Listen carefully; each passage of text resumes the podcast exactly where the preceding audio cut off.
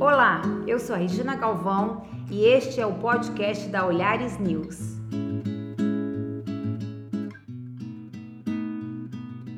Meu papo hoje é com Ricardo Cardim, botânico e paisagista. Ele é um especialista em Mata Atlântica. Recentemente lançou um livro sobre o assunto pela editora Olhares. Na nossa conversa, falamos de assuntos polêmicos, como a devastação da floresta, a transformação do minhocão em parque em São Paulo e sobre o paisagismo brasileiro estar dominado por plantas estrangeiras. Olá, Ricardo, tudo bem? Olá, tudo bom, Regina? Tudo certo. E a minha primeira pergunta para você, Ricardo, é sobre algo que me chamou muita atenção quando a gente se encontrou uh, na Feira BIMAD e que a gente fez um talk com a editora Olhares e você reparou que nas plantas do espaço não tinham espécies nativas. Isso acabou chamando muita atenção de quem estava ouvindo lá a nossa conversa. E eu queria entender como é que é esse uso de plantas nativas no paisagismo e na decoração brasileira. Pois é, né? o que eu enxergo hoje é que o Brasil, né, por exemplo, na, nas expressões arquitetônicas, é, a gente tem uma brasilidade já bem enraizada, bem forte, mas na, na questão do paisagismo a gente ainda continua muito aquém. Né? A gente teve aí o Burle Marques, é, com alguns discípulos como o Chassel, já falecido, mas infelizmente eles não conseguiram é, propagar e disseminar uma cultura de valorização da nossa flora, né? O Brasil hoje é o país com a maior biodiversidade do mundo. A gente tem 50 mil espécies de plantas diferentes. Então, uma florestinha aqui em São Paulo, nativa, como a da USP, por exemplo, ela tem mais espécies de árvores do que toda a Inglaterra. A gente tem uma riqueza enorme, né? é quase infinita, e um potencial enorme de usar isso também no paisagismo. Mas o que acontece é que hoje eu estimo que 90% da vegetação utilizada no paisagismo é estrangeira, não estava originalmente no, no local antes da chegada dos europeus. E isso provoca um, uma série de problemas. Então, me chamou a atenção quando a gente deu a palestra na BIMAD que havia um projeto de paisagismo com bastante vegetação e que nenhuma dessas plantas era nativa da região de São Paulo. Né? É nativa da região de São Paulo. Isso é muito complicado, é muito preocupante. Mas por que que isso acontece? O que que é, gera isso, assim? Qual é o problema disso tudo? Olha, para mim, é, o principal agente causador realmente são motivações culturais. O que acontece é que o paisagismo se desvinculou totalmente da natureza, ele é, um, ele é um, muito mais um objeto de decoração do que algo preocupado para ser funcional, por exemplo. Então, a, o que me parece é que a preocupação atual de muitos paisagistas é: ah, será que essa planta combina com essa? Que nem uma almofada combina com um sofá, né? E não, e não há perguntas como: por que, que eu vou usar essa planta? Essa planta tem a ver o que com o contexto natural que eu estou trabalhando aqui? Será que ela vai atrair pássaros? Será que ela é frutífera? Ela existia aqui originalmente? Será que ela vai ajudar a melhorar o meio ambiente? Será que ela vai ajudar a melhorar a saúde das pessoas? Vai trazer benefícios ambientais, benefícios sociais? Enfim, não há esse questionamento. E também há um grande desconhecimento por parte dos profissionais, tanto do setor produtivo quanto da, de projetos e implantação, com relação a matérias de botânica, de ecologia. Então, nosso paisagismo, eu considero que, infelizmente, grande parte dele ainda está no século XVIII. É aquele paisagismo palaciano, aquele paisagismo de Versalhes, na França, que procura ter uma estética de total domínio do homem sobre a natureza, né, da subjugação, do, do, da, realmente da, do, do, homem vencendo a natureza, subjugando a natureza e criando uma natureza artificial. Né? O exemplo disso é ainda o costume no Brasil de topiaria, de você ficar podando a, as plantas em formas geométricas que se relacionam a uma, a uma arquitetura. Então, isso, ao meu ver, é muito equivocado. A gente no Brasil, infelizmente, está muito atrasado no paisagismo, no que se refere a um paisagismo avançado, de vanguarda, que procura ser não somente bonito, né, até porque o bonito é subjetivo, mas principalmente funcional. E aí isso não é subjetivo. Funcional, ele atende a critérios técnicos, acadêmicos, de pesquisa, critérios científicos, que é o que aquele paisagismo pode oferecer para a sociedade em termos de benefícios ambientais, equilíbrio ecológico, de resgate cultural, valorização, enfim, tem uma série de, de fatores que a gente não está abordando e que já vem sendo abordado em países desenvolvidos como a França, a Alemanha e Estados Unidos. Agora, não é curioso que num país em que tem uh, um dos maiores paisagistas uh, do mundo, que foi o Burle Marx, a gente ainda está no século XVIII, como você mencionou? É muito curioso, né? Eu acho que o Burle Marx né, foi um mestre, foi um pioneiro, e, mas, infelizmente, ele não conseguiu deixar uma, uma mudança cultural significativa a ponto da, de a gente conseguir seguir o seu caminho, né? De trilhar, porque tudo parecia. Eu, eu, eu era ainda adolescente quando o Burle Marx era vivo, ele faleceu em 94, mas é, o que, ao que parece, né? As, tudo, tudo, tudo tem. Tudo, existia uma tendência forte de que o, ele mudaria o mercado, mas infelizmente isso não aconteceu, talvez porque ele não tenha deixado livros, né? Ele poderia ter escrito manuais sobre como fazer um paisagismo é, brasi, brasileiro de verdade. Então isso, não, isso não, não se deixou, isso não se criou. Mas também eu acho que existe um fator muito importante. Enquanto o paisagismo não for encarado como uma graduação própria, né, a gente ter é, uma, uma escola de paisagismo real com, que dure quatro, cinco anos, uma formação específica para ele, é, que aliás é digno de sua responsabilidade nas cidades do século XXI, a gente vai ficar realmente muito deficitário. Né? A gente precisaria ter um, um curso com disciplinas que vão da arquitetura, a botânica, ao urbanismo, a ecologia, a história, enfim, é uma abordagem multidisciplinar para formar um profissional apto a trabalhar a cidade do século XXI, que tem a preocupação principalmente ambiental, cultural e não só estética. Mas porque hoje, como é, você é botânico, né? Então hoje para um paisagista ele precisa ou ele é arquiteto ou ele é botânico, é isso? Não, hoje qualquer pessoa pode se intitular paisagista, né? Não há uma, uma não há nenhum tipo de complicação. O que é, existe, lógico, um maior domínio dos arquitetos sobre o paisagismo, né? Que eu também acho que é, é, é, é justo e merecido, porque é uma, é uma, é uma disciplina que se encaixa muito bem ao, ao curso mas só que a gente sabe que não é só o arquiteto que pode fazer o, o, o, projeto, né? A gente precisa ter uma equipe multidisciplinar, precisa ter botânicos, biólogos e outros profissionais envolvidos para que se possa fazer um projeto com alcance realmente significativo para as pessoas. No meu escritório, por exemplo, eu sou botânico, mas tenho uma sócia que é, arqu é arquiteta e uma equipe de arquitetos trabalhando comigo. Então, existe todo uma, um, um trabalho em conjunto para a gente tentar entregar o melhor para o nosso cliente e um projeto que realmente seja é, holístico, né, que contemple as necessidades da cidade, das pessoas, das empresas. Como é que você virou paisagista, Ricardo? Olha, desde criança eu sou apaixonado pela vegetação brasileira. Então, é, mesmo sendo paulistano, nascido num bairro super denso, que foi Moema, em apartamento. Eu sempre olhei para a natureza. Eu estudei numa escola que tinha um pedaço de Mata Atlântica, que era o Poridomos. E aí eu aprendi a entender que a, aquelas plantas da floresta nativa eu não via em nenhum outro lugar, só via em, em florestas como o Parque Volpe, o Parque Trianon, esse, esse, esse, espaço da minha escola antiga. E eu não entendia por que isso não acontecia. E aí, é, ao longo da minha vida, eu fui estudando, fui entendendo isso daí, fui me aprimorando, até que eu comecei a trabalhar com o paisagismo, mais com uma vontade de colocar na cidade aquilo que eu sentia muita falta, que era a vegetação nativa no convívio com as pessoas, valorizar isso, uma injustiça muito grande que eu percebia. Esse sentimento de justiça me movimentou muito quando eu criei, por exemplo, em 2007, uh, os Amigos das Árvores de São Paulo, que virou o blog Árvores de São Paulo, que é um blog que hoje deve estar com 4 milhões de acessos. E, e aí surge todo o meu trabalho empresarial, primeiro com a empresa Sky Garden, telhados e paredes verdes, que eu comecei a fazer, que eu comecei a, a ser chamado para fazer projetos, justamente porque eu colocava nos telhados verdes e nas paredes verdes plantas nativas, e os, e os clientes gostavam disso, falavam, Ricardo, você não quer fazer o projeto todo então? Eu gosto muito da sua proposta.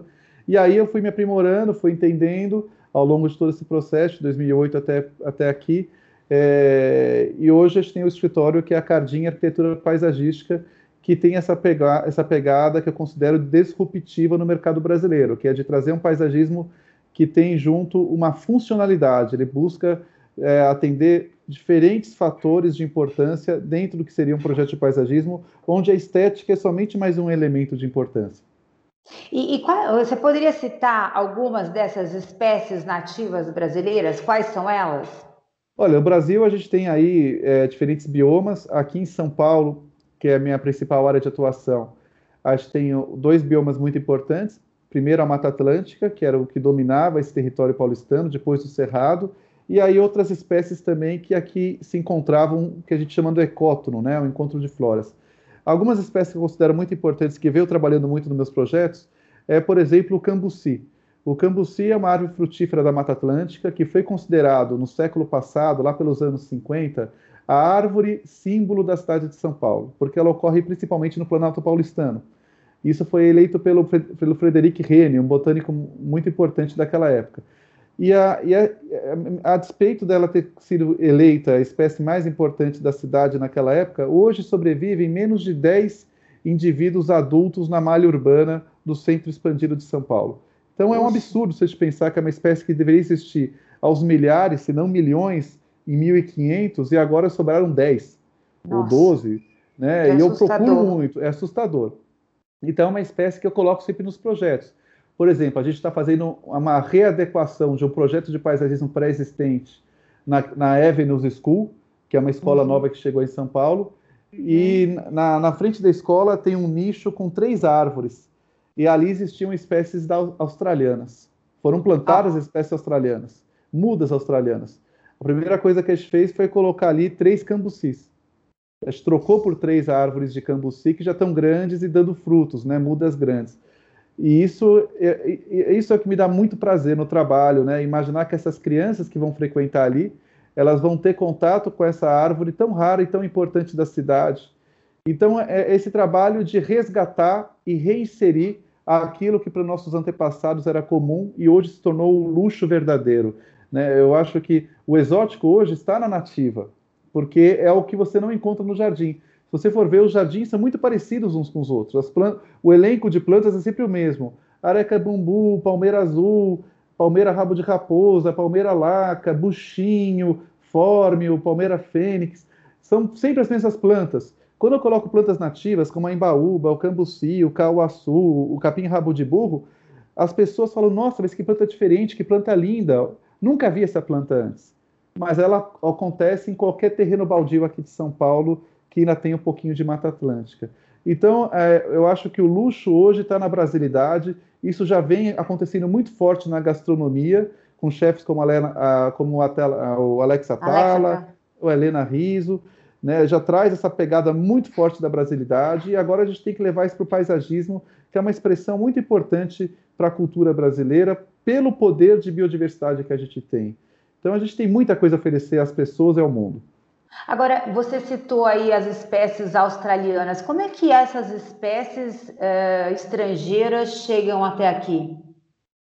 Elas, elas vêm num movimento que, que ficou muito forte a partir do final do século XIX, quando vem para cá a imigração europeia pelo dinheiro do café, e as pessoas, a elite eh, brasileira começa a ficar rica, por causa do dinheiro do café, então começa a importar o gosto da França, o gosto da Europa daquela época, e nesse gosto vinha o gosto dos jardins. O jardim passa a ser algo valorizado como um fator de civilização, de higiene, e essa, e essa elite nascente procura copiar o, o gosto europeu e criar pequenas, pe, pequenos pedaços de Paris é, no Brasil. Então a gente vê aí o Rio de Janeiro de 1900, o São Paulo de 1900, nos trechos centrais eram pequenas cópias de Paris e Londres. É, por exemplo, a Avenida Central, onde tem o Teatro Municipal do Rio de Janeiro, aqui em São Paulo, a, o bairro do Campos Elíseos. Então, são pequenas, pequenos pedaços da civilização europeia dentro do Brasil, e com isso vem também essa cultura de jardins que os imigrantes passam a fornecer para essa elite sedenta de novidades e de copiar tendências europeias. E esses jardins reproduzem essa dinâmica. Então, o legal naquela época era você ter um jardim que tivesse o gosto europeu, as plantas europeias ou as plantas tropicais trazidas da Ásia.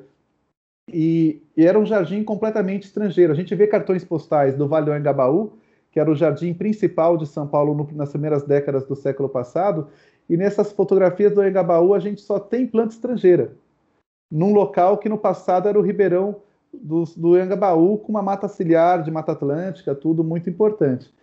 E isso continua se disseminando, a, a, a despeito de ter um movimento modernista, se você olha também os livros do modernismo, né, como Brasil Bio, que é feita em Nova York sobre a arquitetura brasileira daquela época, você vê que os jardins dos grandes mestres de arquitetura daquela época brasileiros eram jardins com uma, com uma predominância de plantas estrangeiras, na verdade. Então, eu acho que a gente tem uma, uma, uma leve ruptura com Burle Marx e alguns outros profissionais, mas esse movimento que vem desde a imigração europeia da Belle Époque, ele prossegue com força e hoje ele tem força total. Hoje os jardins são plenamente estrangeiros, com pouca variedade de plantas, e pouca densidade de plantas, o que é péssimo para os serviços ambientais, que é diminuir a temperatura, aumentar a umidade do ar. Então, é, são fatores históricos, culturais, que culminam nesse jardim artificial e pouco brasileiro que a gente tem hoje. Mas é, você comentou também nesse nosso encontro lá na Bimad sobre um domínio de algumas empresas paisagísticas em é, de disseminar algumas é, dessas plantas estrangeiras pelo, pelo mundo. Isso existe? Sim, sim. Hoje a gente tem o que eu chamo de fast food nas áreas verdes urbanas. O mundo caminha para ser um mundo urbano, a gente está caminhando para 50% das pessoas morando em cidades. No Brasil já estamos em 90% de pessoas morando em cidades. O último censo de 2010 não dava 10 anos atrás, não dava 84%. E, e, o que acontece é que a gente tem grandes empresas sediadas, principalmente na Holanda, na, no Japão, nos Estados Unidos, que são empresas que produzem plantas para é, serem utilizadas em áreas verdes construídas, jardins. Então, a, essas, essas grandes empresas lançam produtos que nem modas, em mobiliário, em outros setores da, da arquitetura, e essas modas vão para o mundo inteiro. Então, é, se você fizer uma breve pesquisa no Google Earth e entrar no Street View, você vai uh, e, e, caminhar em bairros arborizados de várias cidades mundiais, você vai ver que os jardins são muito parecidos, tem o mesmo elenco de plantas. O que está acontecendo é que a gente está abandonando a, a, a, flora regional de cada, de cada cidade em prol de uma, de, uma, de uma indústria de plantas ornamentais que está dominando o mundo. Parece uma conversa um pouco paranoica, mas é verdade. É, então, é como se a gente deixasse de comer a gastronomia local, né? o brasileiro deixasse de comer seu arroz com feijão, o, lá o italiano deixasse de comer sua, a, as suas massas, o japonês os seus pratos típicos e todo mundo passasse a comer fast food de uma grande empresa de fast food mundial que a gente sabe os nomes. E... É, então falar, é, é, é, um, é um movimento de homogeneização do paisagismo em todo o mundo que provoca, além de degradação ambiental, uma erosão cultural importantíssima que vai impactar diretamente na preservação do que sobrou nas áreas rurais. Porque quem decide o que, o que se fazer das, dos remanescentes de vegetação nativa nas áreas rurais é a população da cidade, que detém esse, geralmente as propriedades rurais e a política. Agora, como é que se quebra isso? Como é que se quebra esse ciclo? eu acho que o momento nunca esteve tão favorável para isso, porque a gente tem hoje um movimento muito forte para a questão ambiental. A questão ambiental, principalmente nas, nas, nas, gerações mais novas, é inacreditável. A gente teve aí recentemente uma greve de estudantes na Europa que desembocou no mundo inteiro pelas mudanças climáticas, lutando para evitar essas mudanças climáticas. A gente vê com uma geração muito forte. E não vai ter como. O, o, meio ambiente vai permear o paisagismo. O paisagismo vai deixar de ser no Brasil uma matéria de mera decoração, sem desmerecer a decoração, que é muito importante, mas ele vai ter que ser encarado como um fator ambiental para a sobrevivência das pessoas nos ambientes construídos. Então, eu não tenho dúvida de que isso vai ser mudado, isso já vem sendo mudado. Nosso próprio escritório, Regina, é, quando ele começa, é, eu ouvi frases assim: Ah, Ricardo, você é doido, de brincadeira, né? É, você não vai conseguir vender mato, entre aspas, para grandes incorporadoras, para grandes empresas. As pessoas querem comprar pinheirinhos, querem comprar jardins polinésios com aqueles coqueiros e grama embaixo. Elas não querem Mata Atlântica, elas não querem cerrado, isso é mato. E, e, hoje, graças a Deus, em nosso escritório, a gente tem um portfólio enorme de grandes incorporadoras e empresas que compram vegetação nativa, se orgulham disso e isso alavanca vendas, isso re transforma, retorna em dinheiro, porque as pessoas já estão percebendo que elas querem isso para elas. Elas querem morar em uma cidade que tem harmonia entre a vegetação, a paisagem ancestral, com, com os pássaros nativos nas janelas, frutas nativas, e o conforto moderno de morar. A gente pode ter os dois. Eu enxergo e tenho muita fé que a gente vai conseguir mudar esse quadro, sim. Lógico que não é só o Ricardo, mas um, de, diferentes profissionais juntos, de, que, e já existem esses profissionais acontecendo, vão mudar esse mercado. Tomara. Agora, Ricardo, é, já existem lugares onde você pode encontrar essas plantas nativas brasileiras? Sim, hoje a gente tem viveiros muito sérios produzindo plantas nativas. A gente tem, por exemplo, Fábrica de Árvores, que é o viveiro que eu considero o melhor de todos em produção de árvores nativas no Brasil, produtos de altíssima qualidade, é, com uma raiz perfeita, que eles usam um sistema americano que chama Rootmaker. E olha, não sou não sou patrocinado por eles, nada disso. É que eu realmente admiro e incentivo muito o trabalho deles. Também e onde é? Em São Paulo? É, em São Paulo, na região de Bragança Paulista. Tá. É, também tem o viveiro é, do Legado das Águas Votorantim, que é uma grande empresa que tem uma área enorme de Mata Atlântica próxima à cidade de São Paulo com 31 mil hectares, e lá, isso aí eu sou parceiro deles desde 2014. A gente desenvolve plantas ornamentais da Mata Atlântica para serem usadas no paisagismo. E agora a gente já tem aí um cardápio inicial que já está fomentando alguns projetos de mercado e alguns profissionais do paisagismo brasileiro. Eu acho que são caminhos sem volta. Não tem como. Daqui a 20 anos, essa conversa que a gente está tendo aqui, Regina, vai ser encarada até como uma conversa de maluco. Poxa, eles estavam preocupados com isso, isso hoje é tão normal. Então, eu, não é o Ricardo, não é o Renato, não é a Silvia, não é a Juliana, mas eu acho que a gente vai ter aí realmente um mercado que é inevitável, ele vai acontecer naturalmente. Tomara.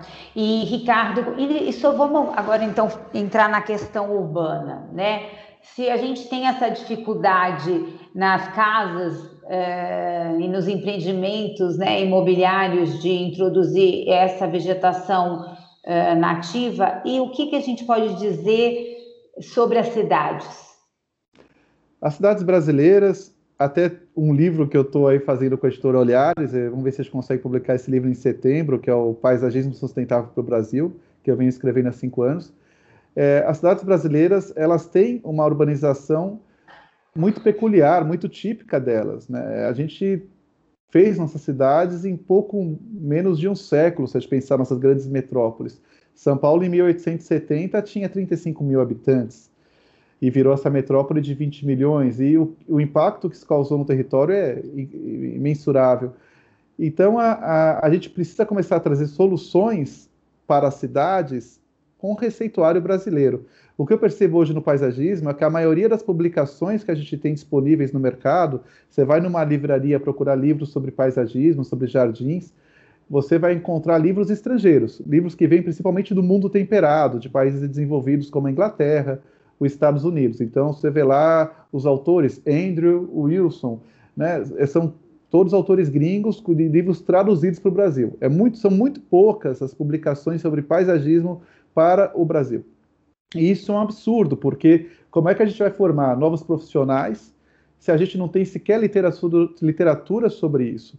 Literatura acessível. E mesmo a literatura acadêmica, científica, ela se usa de muitos exemplos de países como Noruega, Dinamarca, Canadá, que nada tem a ver com o nosso histórico de urbanização, com o nosso histórico natural. Então, são receitas que não colam no Brasil.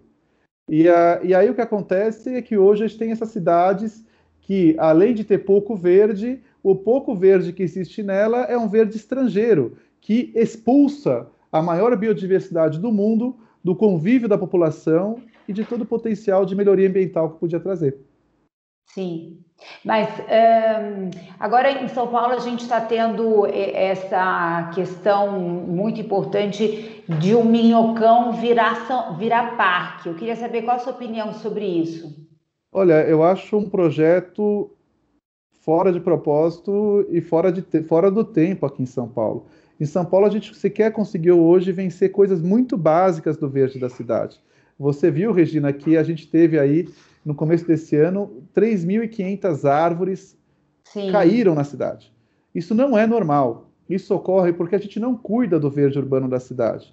Ah, se a gente pensar, como é que você vai administrar algo que você sequer sabe o que é? Então, em São Paulo, até hoje, a gente não tem um inventário das árvores da cidade. A gente não sabe quantas são, quais são e qual o estado delas. Como é que você administra algo que você não sabe? Qualquer pequeno empresário sabe disso. Qualquer pessoa que, tem, que cuida da economia doméstica sabe que precisa saber o que, que ela tem para gastar, onde ela vai gastar e como. E a gente não sabe, né? Então, a gente precisaria usar esse dinheiro do minhocão para fazer um inventário das árvores, né? São 38 milhões. Precisaríamos plantar mais árvores nas calçadas, facilitando o transporte a pé, que é um transporte esquecido em São Paulo e mais importante do que o da bicicleta. A gente precisaria investir em parques urbanos, como o Parque Augusta, que é um parque que é, que é um, uma luta da, da comunidade organizada há mais de duas décadas e até agora não foi aberto para as pessoas. Já parece que já foi desenrolado a parte jurídica, mas até agora não foi inaugurado. E aí você vai pensar em Parque Minhocão, e outra coisa, né? Eu trabalhei com telhados verdes por quase 10 anos. Fiz telhados verdes importantes em São Paulo, como o telhado verde do Citibank na Vila Paulista, com floresta de Mata Atlântica. Então eu sei o que eu estou falando. E eu sei que telhado verde, ou seja, jardim sobre laje, somente em vasos, como é proposto no, no projeto Minhocão, exige uma manutenção enorme, porque você precisa ter uma, ter uma irrigação automatizada, porque a, precisa de água praticamente o tempo todo, devido à pouca quantidade de terra e o calor enorme gerado pela ilha de calor de concreto, que é aquela região. E a gente viu no próprio corredor da 23 de maio com as paredes verdes que hum. a, a irrigação quebra, é roubada, não funciona e seca tudo. Então é uma manutenção com, extremamente complexa. E só por isso eu acho que já é inviável o Parque Minhocão. Mas, mas, mas tem outras questões. Por exemplo, o Minhocão é um importante elo de ligação para a mobilidade urbana. E a gente está falando de uma cidade que tem sérios problemas de mobilidade urbana. A gente não tem em São Paulo um metrô suficiente, como tem Paris e Nova York. Então não adianta você comparar a High Line de Nova York e o aqueduto lá de Paris com o nosso minhocão. Por quê? O aqueduto e o Highline eram, eram locais abandonados, não utilizados. Já o minhocão é hiperutilizado, ao contrário, não que eu goste dele, eu acho ele um absurdo arquitetônico, urbanístico, mas a gente precisa dele, a gente não tem solução para substituir. Onde vai jogar esses milhares de carros? Esses milhares de carros? Não tem. E então, é, eu acho que a gente tem uma visão muito distorcida de querer copiar fórmulas prontas de países desenvolvidos que já equacionaram uma série de problemas. Nova York já equacionou seu problema de árvores urbanas, já equacionou seu problema de transporte público, e a gente nem começou isso. Como é que a gente Sim. vai copiar? É, a mesma, é, é, um paralelo muito interessante que a gente discutiu do paisagismo. A gente continua copiando no paisagismo países temperados, desenvolvidos, que nada tem a ver com a gente, e, e também copiando soluções é, urbanísticas como essa. Isso não é uma solução para o Brasil. Eu acho que se, se, se, a gente conseguisse abrir mão do minhocão, que eu acho que não dá, mas se conseguisse, a gente tinha que demolir aquilo imediatamente, como foi feito com a perimetral do Rio de Janeiro, e devolver para os proprietários de apartamentos a vista e qualidade de vida que eles compraram naqueles apartamentos. Que quantas famílias não foram destruídas quando pagaram 10x para os seus apartamentos antes de 1970 e depois eles valiam 1x? Patrimônio de famílias foram ceifados com essa, com essa arbitrariedade. Então é, é, muito, é muito maior o problema do que um oba-oba por um parque que para mim é um absurdo. Então a sua proposta seria de derrubada daquela toda aquela estrutura. Minha proposta seria, se possível, se estivesse mais do que 70 quilômetros de metrô em São Paulo, a gente derrubar aquela estrutura, refazer a avenida, colocando corredores de árvores nas calçadas, no canteiro central, criando um verdadeiro boulevard para aquilo, onde as pessoas dos apartamentos veriam copas de árvores, iluminação solar e passarinhos, enquanto os pedestres passeariam sobre passe, é, poderiam se, é, se, deslocar sobre a sombra de árvores, assim como os veículos. Esse, para mim, seria a visão perfeita para aquela região. Quadro bonito esse. Agora, Ricardo, e eh, me diz, em São Paulo, que é uma cidade árida, né, com cada vez mais prédios, que espaços é, de vegetação você acha que são exemplos? Olha, a gente tem feito É, até vou puxar um pouco a sardinha para o nosso lado aqui nisso. A gente começou o um movimento coletivo desde 2016, chama Floresta de Bolso, onde, junto com a comunidade, a gente planta pequenos trechos de Mata Atlântica em áreas urbanas públicas e subutilizadas. É, então, por exemplo, a gente fez em maio de 2017, ali na, atrás da Igreja de Pinheiros, próximo ao Largo da Batata, o local muito árido de São Paulo, embora central a gente plantou com mais de 350 pessoas, 400 árvores da Mata Atlântica, de 80 espécies diferentes, e um terreno de 600 metros quadrados, que era somente grama esmeralda, uma grama chinesa. Não tinha sombra, era um terreno é, usado como depósito de lixo, e, e, nesses dois anos cresceu uma floresta que hoje está com 8 metros de altura e que muita gente conhece, vem, vem tendo uma, uma, uma, uma, uma boa aceitação por parte do público, e é uma máquina de qualidade de vida. Eu acredito que São Paulo, é, como a gente cresceu muito rápido e geralmente atendendo a interesses privados, como a indústria automobilística em meados do século passado, a especulação imobiliária ao longo de décadas, desde o tamanho das nossas ruas e das calçadas, né, até pela falta de áreas verdes públicas, a gente tem que. Hoje é aquela coisa, cada gota conta na cidade. Então, cada área verde em São Paulo hoje é indispensável e super importante. Então, eu acho que o trabalho é que a gente precisa hoje na cidade é requalificar ao máximo as áreas verdes urbanas que sobreviveram à urbanização predatória do século passado. Requalificar como? Tornando elas acessíveis e, e agradáveis para os paulistanos e com fortes serviços ambientais, que é trazendo vegetação nativa, alta densidade de vegetação, atração de pássaros, enfim, tudo aquilo que a gente espera de bom para um, uma vegetação, que é um fator de saúde pública, né? Como bem diz sempre o professor Paulo Saldiva da USP, que tem ótimos trabalhos sobre o tema. Mas também a gente tem outras soluções, Regina, por exemplo, como o que eu chamo de arborização na vaga do carro. São Paulo não deixou muito espaço para as árvores nas calçadas, as calçadas são estreitas, sequer tem espaço para os pedestres. Uma solução que já vem sendo aplicada em países desenvolvidos e outros nem tanto, como Peru, por exemplo, é essa questão de pegar numa rua, por exemplo, você tem 100 vagas de carro. Você pegar dessas 100 vagas, 20 vagas. Cada vaga tem 3 metros. Então você tem aí 60 metros de, de lineares para poder criar pequenos aumentos da calçada e espaço para as árvores.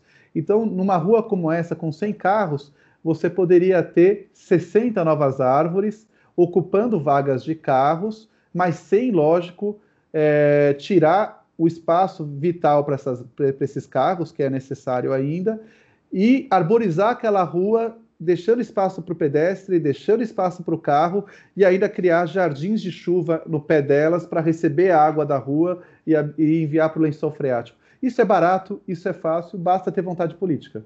Mas isso já acontece em algum lugar?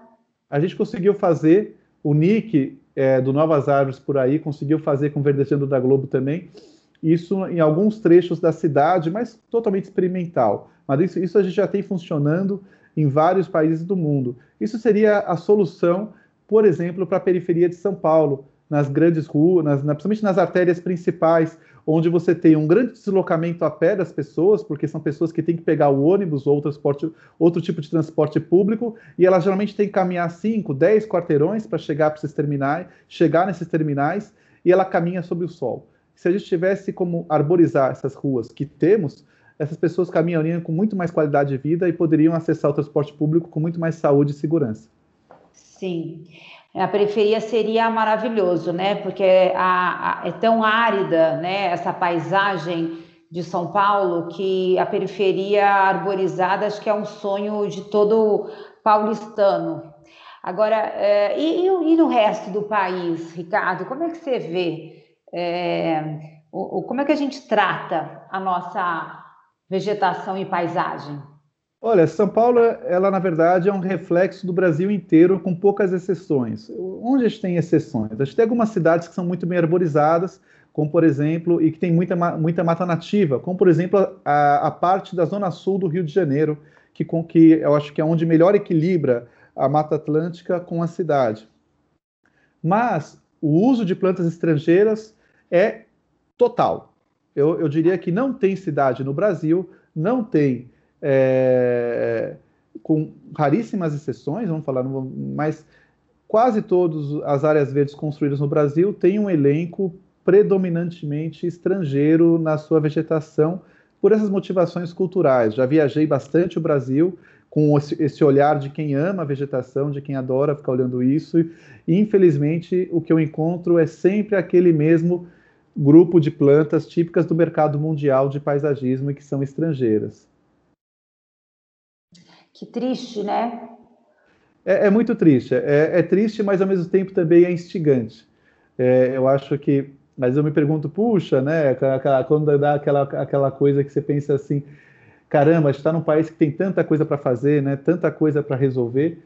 E isso, na verdade, é um estimulante, porque a gente tem aí uma tarefa nessa geração de mudar isso. E eu, e eu encampo essa tarefa, eu acho que tem outros profissionais também que já estão encampando essa tarefa, da gente fazer uma mudança nas áreas verdes urbanas para todo mundo poder realmente desfrutar de uma cidade melhor no futuro.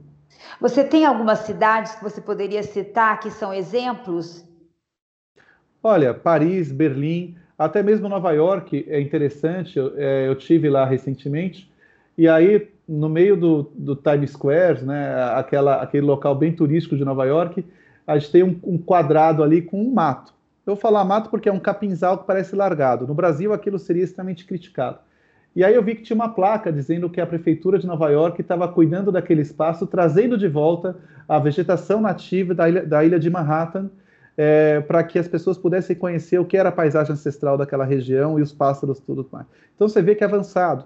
Né, em detrimento de uma estética que a gente está acostumado, que é essa estética da organização, do, da subjugação da, da natureza pelo homem, do domínio da natureza pelo homem, já tem lugares centrais como esse que já estão pensando diferente. No, no Central Park também você tem grandes espaços onde a vegetação nativa da ilha vem sendo restaurada e isso avisado com trilhas, com placas.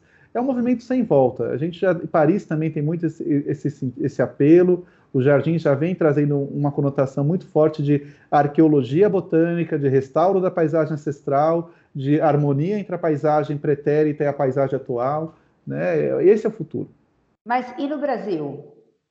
No Brasil, infelizmente, não. Né? É muito raro, a gente tem alguns profissionais trabalhando, a gente tem ah, algumas poucas, é, alguns poucos projetos de pequena escala é, que são de verdadeiros heróis dessa questão. É, por exemplo, o próprio Fernando Chassel, que fez isso lá na região da Barra da Tijuca, em projetos mas são, são muito pontuais. Infelizmente, são ainda gotas no incêndio. Então, eu, eu aproveito para comentar. Outro, é, faz mais ou menos uns dois meses, perto da minha casa, tem uma rotatória bem grande. E agora eles instalaram uma plaquinha com o nome de duas pessoas. É, e aquele me chamou muita atenção porque é uma área preservada por um casal. E, e assim, e, fora outras áreas que empresas né, se responsabilizam pelo paisagismo daquele, daquela, daquele pedaço. Então, assim, eu, eu vejo muitas iniciativas privadas e pessoais de querer trazer mais verde para a cidade. Você acha que esse também é um movimento que está crescendo? Tenho certeza. Eu acho que as pessoas estão cada vez mais preocupadas com isso. As pessoas perceberam que aquela ideia de progresso da época do milagre brasileiro, que tanta gente queria ter cidades grandes, queria ter cidades do estilo de Nova York, tudo a gente conseguiu, legal. E o, e o preço que isso nos causou? Agora a gente está tentando buscar o equilíbrio.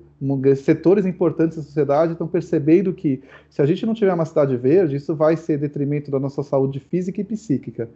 Mas ainda tem muito, muito para percorrer, para pressionar o poder público. E mesmo as pessoas hoje que gostam de verde, infelizmente, elas não têm chance de aprender sobre que tipo de verde colocar. Porque ainda há uma visão de senso comum, eu percebo, de que, ah, se é verde, tá bom, não importa, colocou planta. Mas a gente está falando de uma outra camada, de um outro layer, que é o quê? Tá, você colocou planta, mas em que quantidade, em que condições e que espécies? Então, é o que eu chamo desse design com propósito. Não basta ter um bom design, tem que ter um propósito desse design. Por que, que ele é assim? Então é o que eu falo do paisagismo funcional. Eu acho que na hora que a gente tiver publicações, movimentos mais fortes nessa direção de um paisagismo sustentável para a realidade brasileira, a gente vai ter trabalhos como o, o trabalho super bacana desse casal que você citou, de uma forma muito mais efetiva. Ou seja, eles vão adotar aquela área, vão investir naquela área e eles vão ser bem orientados ou eles vão saber o que eles estão fazendo para tornar aquela área uma área com biodiversidade nativa, com serviços ambientais, com jardim de chuva, para melhorar as condições de drenagem das represas da cidade. Enfim, vai ser um jardim que vai oferecer muito mais pelo preço investido. Sim. É, agora, falando sobre o livro que você lançou aqui pela editora Olhares, que é o Remanescentes, né? Para esse livro, você fez várias expedições, se não me engano, foram sete, é, pela Mata Atlântica. Queria que você contasse o que é que você registrou dessas viagens. Olha, nós percorremos é, no ano passado 12.500 quilômetros de avião, a pé, carro, enfim, várias, várias modalidades. Eu fui anotando isso até por curiosidade. É, e a ideia foi o quê? Procurar no que sobrou de Mata Atlântica, que é muito pouco. Hoje a gente tem aí cerca de 11% de fragmentos relevantes de Mata Atlântica é, sobreviventes do bioma. E esses, e o que acontece é que nesses 11%, né, são poucos os espaços que ainda conservam, conservam árvores originais da época que a floresta ainda era intocada pelo europeu, assim por dizer, né, que é antes dos colonizadores acessarem ela. Então a gente procurou é, encontrar esses trechos mais preservados e onde tivessem esses monumentos vegetais que contam o que foi a floresta original quando aqui chegou Cabral lá no século XVI. Porque a floresta que a gente tem hoje, em, grande parte dela, ela é uma sombra da floresta original, ou seja, é uma floresta que já foi saqueada em diferentes níveis. Já foi queimada, já foi tirada sua madeira nobre, já foi totalmente derrubada e rebrotou. Enfim, são florestas secundárias que a gente fala, capoeiras. Então a gente às vezes vai numa floresta, a gente acha que está naquela floresta virgem, que é linda de qualquer jeito, mas a gente não vê mais os jequitibás, as perobas, os jacarandás, as grandes árvores da floresta, que eram impressionantes. A gente encontrou árvores do tamanho de sequoias aqui no Brasil e que ninguém imagina que isso existe aqui.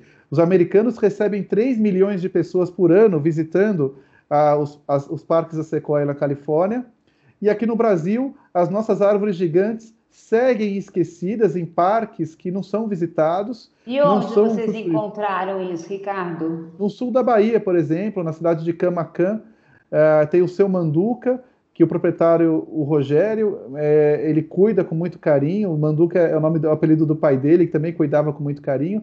Ali tem uma árvore que tem o tamanho abissal, é abismal, é um negócio assim incrível. É uma árvore gigantesca que quando você chega, parece que você está chegando na frente da, da assim de um de um de uma eu, eu brinco que para mim o susto que eu levei foi que nem chegar na frente da Torre Eiffel na França, né? É um negócio enorme, muito é, é, é fora das proporções que a gente está acostumado. E essa árvore está lá esquecida, com uma família lutando para preservar ela com recursos próprios, o que não é fácil. Na, é uma área privada? É, é uma fazenda de cacau no sistema Cabruca, que é aquele sistema que preserva a floresta. Então, uma família lutando com parcos recursos, sem ajuda de ninguém. E a gente sabe que as mudanças climáticas, as mudanças regionais causadas pelo desmatamento, estão provocando a queda dessas árvores, aparentemente. Então, o próprio proprietário falou que ele tinha três árvores daquele tamanho, e nos últimos 20 anos caíram duas. Sobrou uma. Então, a, a, gente nesse livro, a gente fez um, a, a minha ideia nesse livro foi fazer um registro visual do que era a Mata Atlântica original, fotogra as fotografias e desenhos do século XIX, século XX, o que, é, no que ela foi, como é que ela foi destruída. Então, achar registros históricos do desmatamento, das queimadas, das serrarias, no que, que ela, no que, que sobrou de vestígios materiais, os móveis, as construções de, em cima dessa floresta e nessas expedições tentar é, documentar um panorama do que eram essas árvores gigantes para que as futuras gerações consigam enxergar se não sobreviver a quase nada. Porque é, também tem um capítulo do futuro onde eu mostro que muitas dessas árvores estão morrendo por circunstâncias de fragmentação da floresta, mudanças climáticas, então, a ideia desse livro é ser uma semente para um futuro Museu da Mata Atlântica, porque hoje, por mais absurdo que pareça, a gente não tem nenhum acervo formal que conte a história da floresta atlântica nos, no, nas instituições públicas. É, então precisa haver uma ponte entre, entre, as gerações que destruíram a floresta e as gerações futuras que vão ter que restaurar essa floresta. E essa é a ideia do livro, é lançar uma semente para isso. E depois dessa experiência, você é, é mais otimista ou pessimista sobre a sobrevivência da Mata Atlântica? Olha, é, eu sou essencialmente um otimista em todo esse assunto. Por isso que eu, eu luto muito por isso dentro do que é possível. Eu acho que sim, principalmente com as gerações futuras, a, a criançada vem muito diferente da nossa formatação. A gente ainda tem muito aquele ranço do progresso a qualquer custo, eles já não têm isso. A molecada já não quer mais ter carro. A gente, o nosso meu sonho de consumo era ter carro quando eu tinha 18 anos. Então, é, eu, eu vejo com otimismo que essa moçada é que vai arregaçar as mangas e serão os políticos, os empresários, os pesquisadores do futuro que vão é, corrigir os erros do passado e restaurar essa floresta para que ela conviva em harmonia com as atividades agrícolas, com as cidades no futuro. Eu sou otimista, eu acho que sim. Agora, nossa, nossa geração tem que, tem que ser a ponte para transportar esse conhecimento e dar os insumos necessários para que essa geração futura realize isso. Não vai ser Agora, no meu tempo. É, não vai ser no seu tempo, e assim, a gente agora tem um governo que parece não dar muita importância para essas questões ambientais. É, você acha que isso é preocupante e pode afetar de alguma forma as nossas florestas de maneira importante? Olha, eu, eu, eu vejo que, independente do governo, o que eu sinto é que, por exemplo, o que, o que nós fizemos com a Mata Atlântica ao longo de 100 anos, que reduziu ela a 11%, é o que vai acontecer na Amazônia. A Amazônia começou a ser, a, começou a ser conquistada, entre aspas, ah, na década de 70 com os projetos faraônicos militares, né? Então a, a Transamazônica, a Perimetral Norte, colonização de Rondônia, né? O Homem Sem Terra do Nordeste para a Terra Sem Homens da Amazônia. E a, existe ali toda uma toda uma, uma população de pessoas, entre elas setores aventureiros é, que estão destruindo essa floresta. E isso já vem de governos anteriores, tende a se agravar nesse tende a se agravar nesse governo atual, porque é um governo que parece sim ter menor preocupação com a questão ambiental, ele tem um viés ainda retrógrado no que diz respeito à preservação do meio ambiente, ao entendimento da importância disso para a economia e a vida das pessoas. Então, eu acho que a gente caminha para o abismo, sim, quando a gente fala na Amazônia. É, eu acho que até 2050 a gente vai ter um quadro bem ruim aí da Amazônia vão continuar asfaltando essas estradas, quando chegam essas estradas asfaltadas no meio da floresta, a primeira coisa que acontece é o saque da floresta, a grilagem, enfim. É, como eu disse, a gente tem setores da Amazônia que não tem nada a perder, estão lá para tirar a qualquer custo o máximo de recursos naturais possíveis e, e, e deixar a terra arrasada. Então, infelizmente, eu, eu, eu, eu tenho um pouco de descrença independente do governo com relação à Amazônia, pelo menos os governos que a gente teve até agora, né? E eu não enxergo no, num horizonte próximo nenhum governo mais preocupado em meio ambiente que possa entrar aí. Agora, para a gente não terminar assim tão pessimista, né, que a gente está aqui no fim da entrevista, existem iniciativas para fazer esse contraponto lá na Amazônia? Existe na Amazônia? Sim, existe muita gente boa trabalhando para isso, em diferentes setores, independente de esquerda ou direita. Eu acho que essas pessoas estão segurando as pontas lá, mas infelizmente talvez o problema seja muito grande para a gente conseguir resolver isso sem ter um apoio do poder público muito forte, sem ter uma pressão internacional muito forte, principalmente, aí eu acho que é muito importante, uma pressão dos consumidores, porque se eu estou tirando um recurso natural, esse recurso natural é para ser consumido, para gerar dinheiro. E quem é que está consumindo esse recurso? Provavelmente nós estamos comprando muita coisa sem saber o que estamos comprando. Então, acho que nós que moramos em cidade, que estamos preocupados e que estamos no mercado consumidor, a gente tem um grande poder na mão de gerar um divisor de águas nisso e exigir que esses recursos naturais que estão sendo tirados de forma predatória não ocorram dessa forma. Talvez seja um caminho. Tá bem. Então, agradeço muito aí a, o seu tempo, a entrevista, e vamos torcer para que esse quadro mude bem rápido, né? É, e que essa nova geração, como você mencionou, tenha essa preocupação e, e, veja a importância que é da gente manter os nossos recursos naturais e as nossas florestas. Com certeza, Regina, eu que agradeço. Eu acho que há sim muita esperança. A moçada que está vindo aí parece que é muito diferente dessa geração atual e das outras. Eu tenho muita esperança, mas não será fácil e a nossa geração tem a obrigação de ser a ponte para eles. Ótimo. Obrigada, Cardim. Obrigado, eu.